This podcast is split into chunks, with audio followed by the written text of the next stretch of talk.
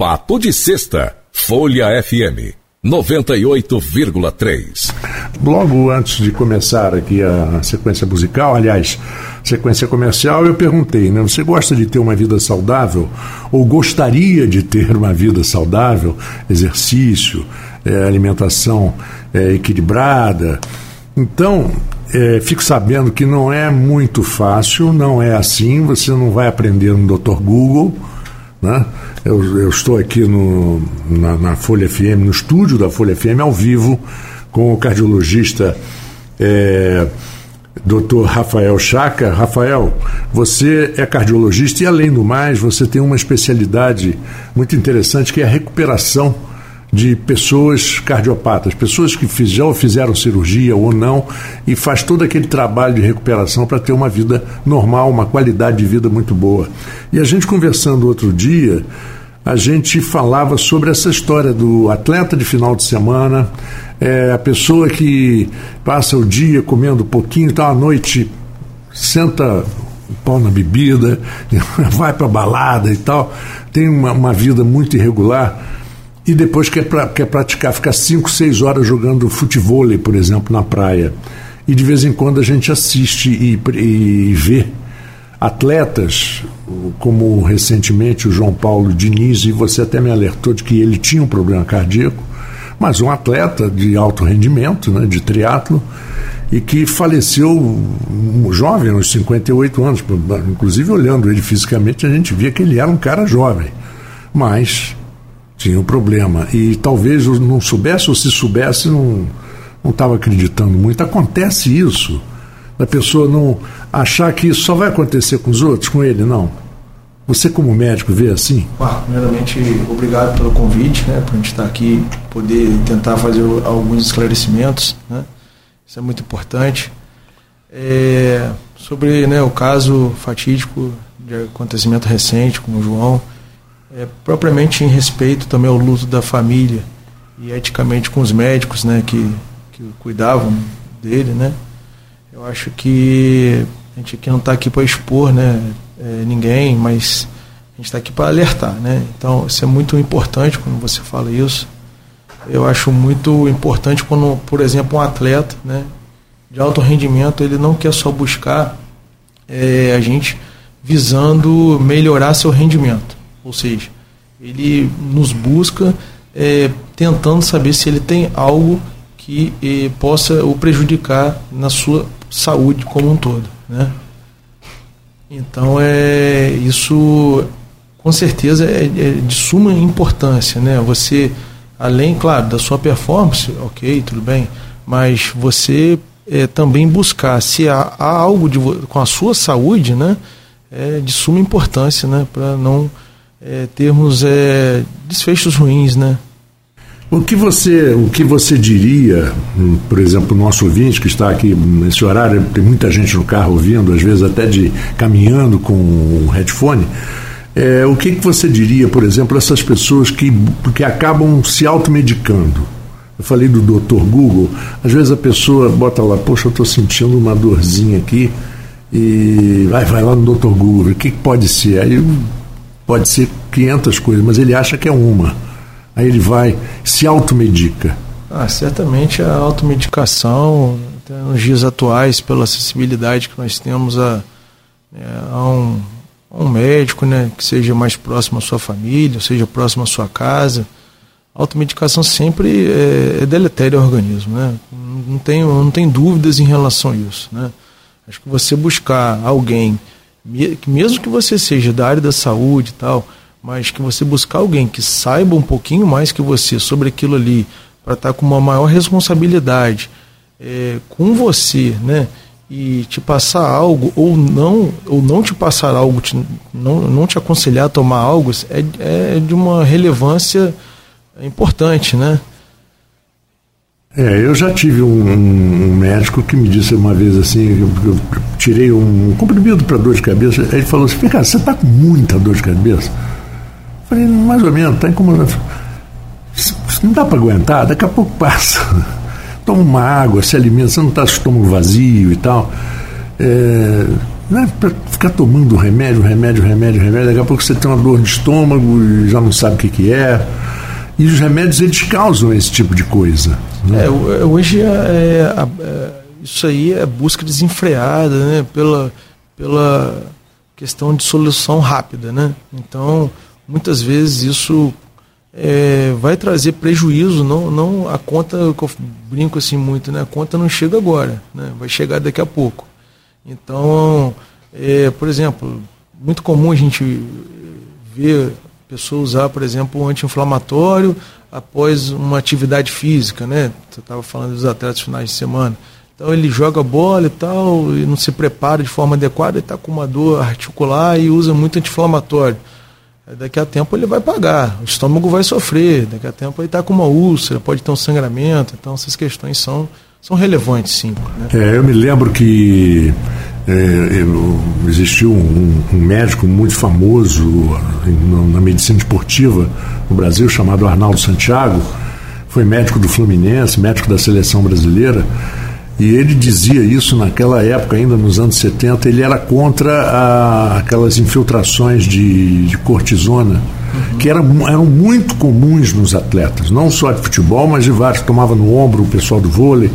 E ele dizia: rapaz, isso aí daqui a pouco como você falou, vai vir o pedágio, você vai pagar o pedágio. E não vai demorar muito, não. E hoje você vê que as coisas reduziram muito, né? A preparação física, hoje ela é, ela é muito mais estudada, muito mais pre preventiva do que apenas curativa. E a medicina também. Aliás, é a medicina mais barata que existe, Rafael, é a medicina preventiva, né? Sim, com certeza.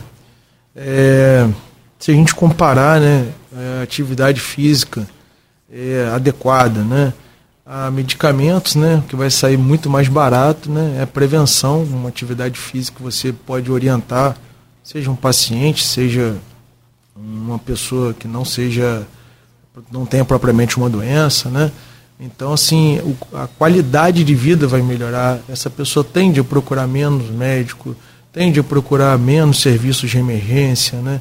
Então você consegue realmente, com a prevenção, isso é, diminui muito né, as ocorrências, né, principalmente das doenças cardiovasculares. Né, isso é de suma importância. Né. É, aí quando você fala da redução da busca a hospitais e tal, isso ajuda muito, por exemplo, na saúde pública. Né? Se a pessoa tem uma vida mais, mais, por mais, por mais difícil que seja a vida dessa pessoa, mas se ela tem menos enfermidades, ela vai buscar menos o hospital, os médicos vão estar menos ocupados e podendo dar uma atenção um pouco melhor àqueles que, que realmente precisam. Agora vamos entrar numa área que eu acho que deve ter muita gente a fim de ouvir. Imagina uma pessoa, é, idade média, idade, meia idade, é, e que tem uma vida sedentária e que de repente se toca ou, ou tem um, um, episódio na família que deixa ele assustado. Como ele deve, quais são os primeiros passos, Rafael, para você buscar um, com equilíbrio, com, com segurança, 100% de segurança a gente sabe que não existe, né? ninguém garante nada, mas mas com o menor risco possível de você se machucar ou até de ter alguma consequência mais grave? É, certamente vamos partir de algo bem básico. Por exemplo, é, a gente só sabe se é hipertenso aferindo a pressão. Então, acho que isso é uma base né, para a gente buscar o entendimento. Né? Então, assim, eu estou afim de praticar, voltar ou iniciar uma atividade física. Né? Acho que você pode procurar um médico pode ser um clínico, né, da, da, que esteja, quem for mais acessível, né, e, e possa contribuir, né, com sua sua é, uma, uma, revisão que você possa fazer, né, uma qualificação ali naquele momento que você está, né, e que você quer mudar o jogo, né, então você buscar essa orientação inicial é de fundamental importância. Então assim eu desaconselho, por exemplo, uma pessoa, embora eu seja um grande incentivador da prática de, de, de atividades esportivas, né?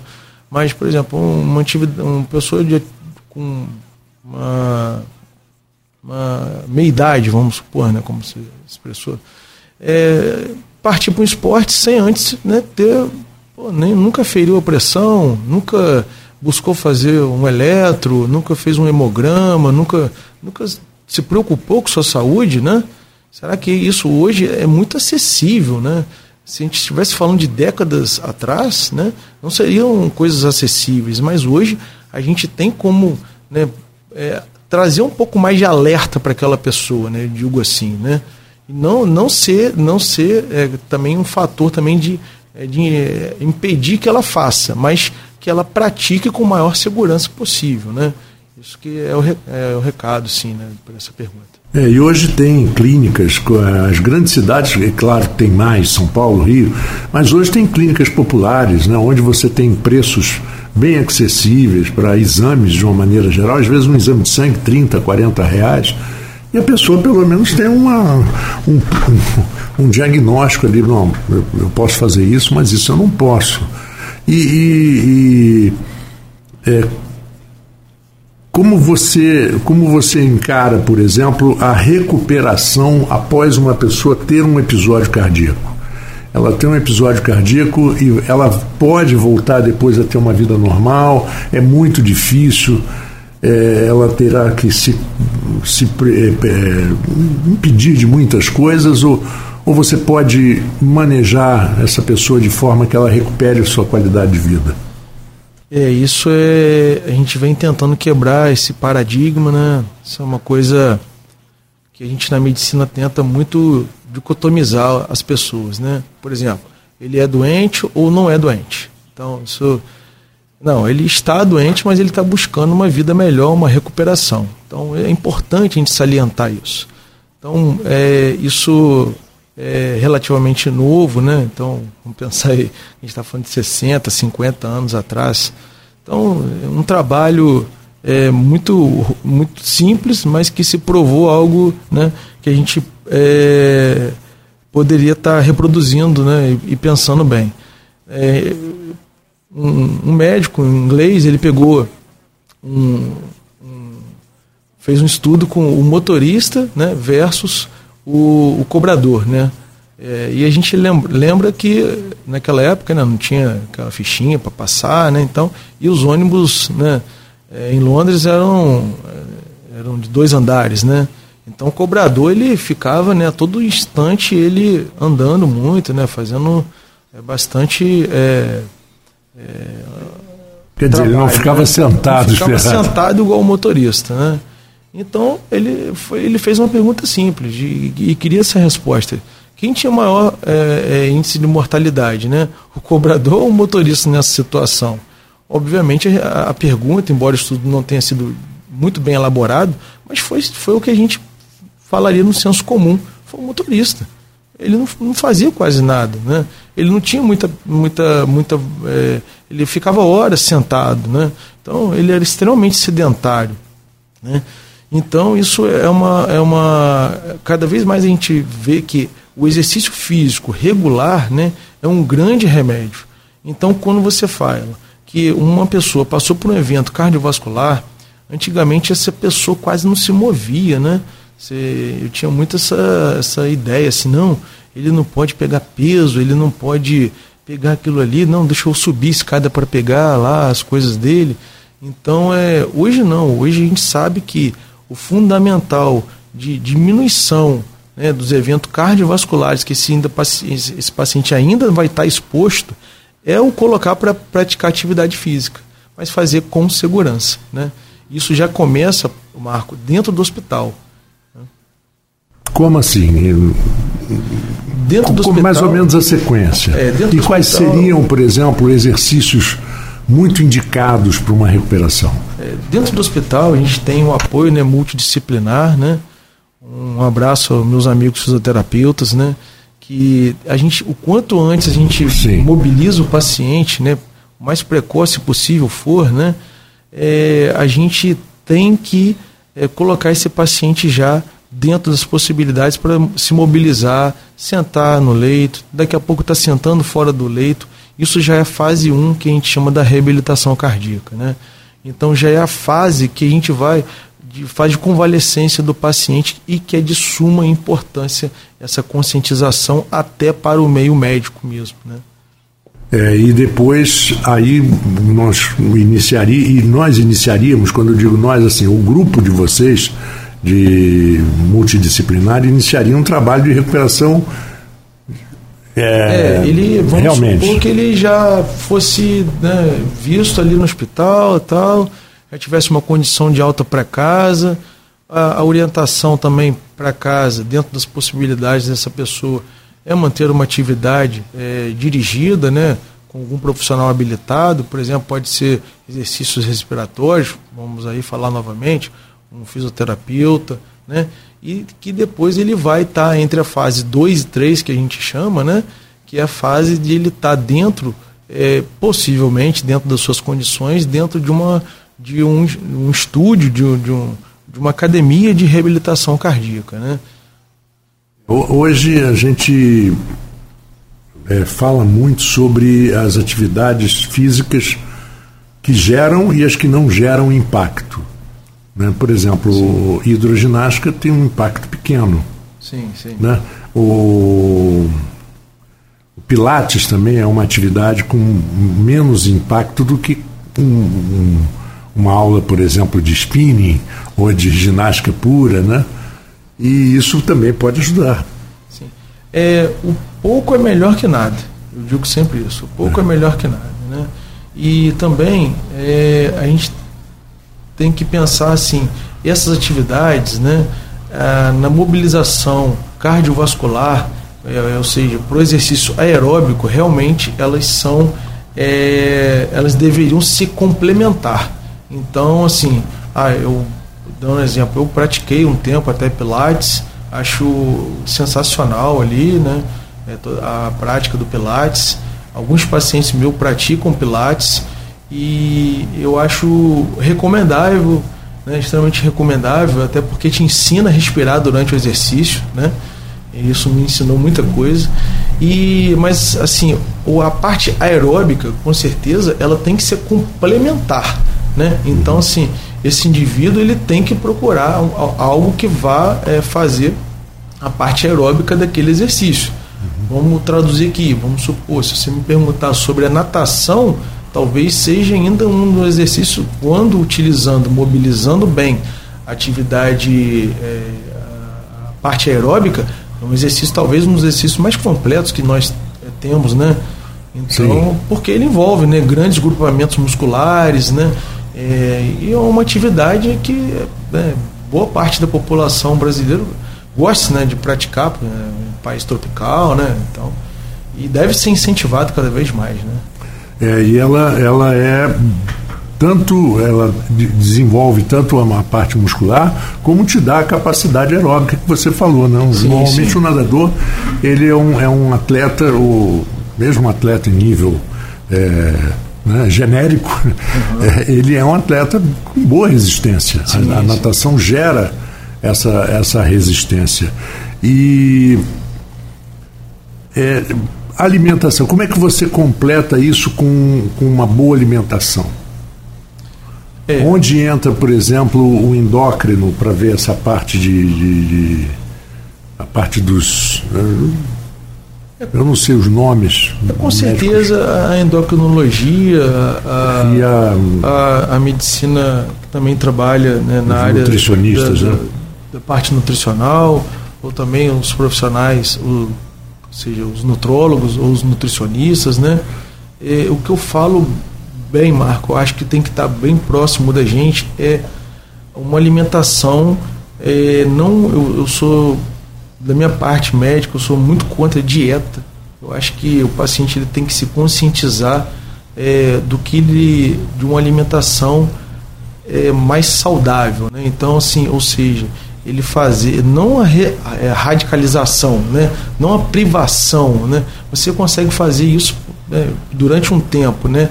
mas a reeducação alimentar nesses pacientes né? Assim. É muito de maior benefício. Né? É, porque então, você, você partir, você está alimentando 3, 4 mil calorias por dia, daqui a pouco você passa a consumir 800 calorias ou, ou menos, isso aí é um, Ele consegue um fazer isso durante um tempo, né? Pouco tempo, né? E daqui a pouco ele desesperadamente ele não cansei disso e tal agora, é. mas quando você consegue por meio de insistência, de persistência, né, de convencimento que é, a reeducação alimentar, né, é, eu não estou falando aqui, a gente não está falando de emagrecimento, hora nenhuma, mas a gente está falando assim de qualidade de vida, né? Então estou falando assim de coisa para a gente melhorar a sua aptidão física, né? Então assim isso é, é muito é, é um valor inigualável sim para as pessoas, né? Porque uhum. é, além de você tentar fazer com que esse paciente ele pense que não vai ser rápido, né? não vai ser uma mudança rápida, né? se conscientizar disso, que todo mundo quer o, quer o rápido, né? que é o que surte efeito mais rápido possível. Né? Mas para isso a gente tem um valor. Né?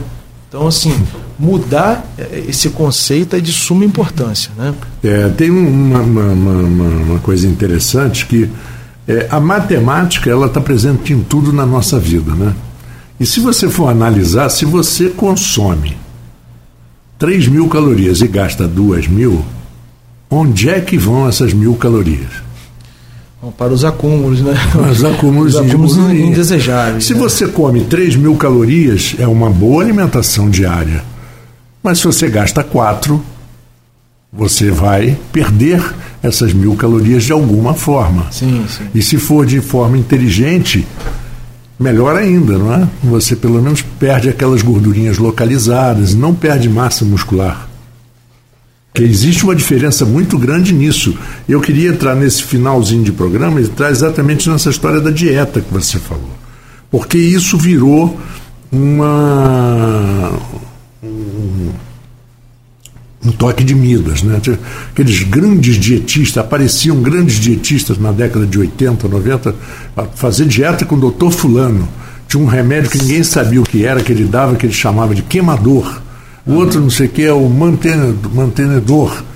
E na verdade você não sabia o que tinha ali, podia ter canela pura, ou sei lá, ou farinha de trigo. Isso é, influencia psicologicamente a pessoa quando ela está fazendo, está se preparando para fazer uma dieta. Sim, com certeza. Né? É. Você dá um certo grau de liberdade para você mostrar que uma reeducação alimentar não vai te privar também de, de, é, de, de saciar com algumas coisas que você gosta, né? Porque você não vai ser impedido de, de, de, de, se alimentar, mesmo que de forma esporádica com aquilo ali, né? é importante, né? Uhum. Eu traria, falaria também, o Marco, da intensidade dos exercícios, né? Acho que é, ah, isso, dúvida, claro. isso é uma coisa, acho que importante não deixar de se falar, né? É, talvez é, caia mais na, nessa no que nos trouxe aqui hoje, né? A intensidade do exercício, do que se pratica o exercício, né? Há de se entender que o pouco de exercício que se faz não vai trazer também muito benefício há de se entender que a grande quantidade de exercício que se faz, ou seja, o overtraining, pode trazer malefícios, né? Então tem uma faixa ideal do que a gente faz para a gente melhorar nossa aptidão, né? É, aptidão física, né? Uhum. Então isso é aptidão aeróbica, aptidão anaeróbica, ela tem uma zona ideal para a gente estar tá podendo traçar nossas metas dentro daquilo ali. Claro, uns são os atletas, uns são os atletas amadores, né? E outras são pessoas que buscam só a sua é, melhora da sua performance, né? Eu falo assim, é, com muito mais vale, né? Um cardiopata é, que faça um exercício ativamente, ou seja, uma aptidão física regular, né? Do que um, um indivíduo, né? Sedentário né, ele vai ter muito mais problemas do que um cardiopata ativo. Pois é, eu uma vez eu, eu gostava de caminhar ao redor do Maracanã, no Rio, que eu morava ali perto, e aquela era uma área muito poluída. Né? Muito caminhão, passava muito ônibus. Hoje melhorou muito, porque os caminhões, os, os veículos já não não poluem como poluíam há 30, 40, 50 anos atrás. Sim. Mas uma vez um médico me disse, eu falei, ah, não aguento mais andar, muita poluição. Eu falei assim, rapaz, correr com poluição é melhor que não correr. É melhor que não correr. Se você ficar em casa, você vai continuar cheirando a poluição e você não vai fazer nada, tem que fazer o exercício. E às vezes Independente... sim, vai se habituar com hábitos ruins, né? Te gera uma ansiedade, aí as pessoas partem para o tabagismo, né? Uhum. E, e, aí vai, né? Parte para tentar é, aquela ansiedade de comer um doce, né? Então, né, eu acho que a prática de atividade física, quando né, instaurado nesses limites que a gente vem é, falando, é uma boa prática, né? E ela é sempre positiva, né? Tem um, um quê de positivo. Bom, para encerrar o nosso papo, né, falta um minutinho aí, dois minutinhos para as 19 horas, é, duas coisas. O, o que, que você classifica como a doença do século? A, a ansiedade, essa, esse tipo de doença, ela, ela causa muito problema? Certamente, né? Acho que o, gera outras. A, a Covid mostrou muito isso, né? O ah, foi verdade. O quão só identifica, isso gera uma maior aflição, maior ansiedade, né? Uhum, o quão nós somos ansiosos por tentar alcançar objetivos com rapidez, né? Então, é, acho que o, o mal do século, além da ansiedade também, eu coloco aí o sedentarismo, né? Daqui a pouco eu brinco com os alunos, né? Sou professor da Faculdade de Medicina de Campos, eu brinco com os alunos que a gente vai fazer a mesma pergunta que a gente faz: você fuma, não fuma? A gente vai perguntar e vai talvez torcer o nariz quando tiver uma resposta negativa. Você pratica alguma atividade física? Aí o indivíduo fala: não. Aí você vai ver que é, hum, aquilo não é legal, né? Uhum. Então é, a gente vai ter isso muito em breve, né? Vai mostrar isso. É. Mas falaria que o grande mal do céu, com certeza, a ansiedade e o sedentarismo. Pois é, e, e o doutor Rafael Chaca você é muito fácil encontrar, a gente não precisa nem fazer publicidade. O, seu nome é muito. O Chaka, né, que é de, de grandes figuras do, do americano, é, pessoas muito importantes na cidade. É muito fácil lembrar o nome, nome do, do Rafael e ele está à sua disposição. Rafael, eu agradeço demais. E eu estou me olhando, eu estou me vendo. né? Passei, já parei de fumar muito tempo. Né? É, Covid eu passei por ele, tive duas vezes, me recuperei bem, graças a um nosso querido é, Leonardo Bacelar, que me ajudou bastante, foi o meu médico ali, não digo de cabeceira, né, mas uhum. Toda hora ligava para saber como é que eu estava e fui muito bem orientado. Bem auxiliado, né? Muito bem auxiliado. E eu agradeço muito a você por ter vindo, porque essa hora realmente eu acho que muita gente queria ouvir isso. Cuidado, não, não entra de cabeça.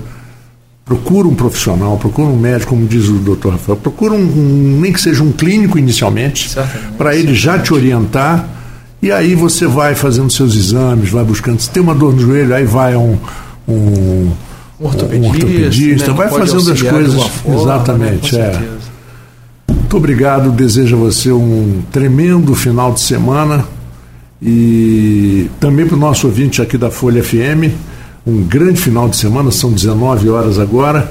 E é, espero em breve a gente conversar mais vezes sobre vários assuntos, porque eu acho que isso está cada vez crescendo mais essa necessidade que as pessoas têm de, primeiro, de, de mais longevidade. Né? Sim, sim. Ser longevo.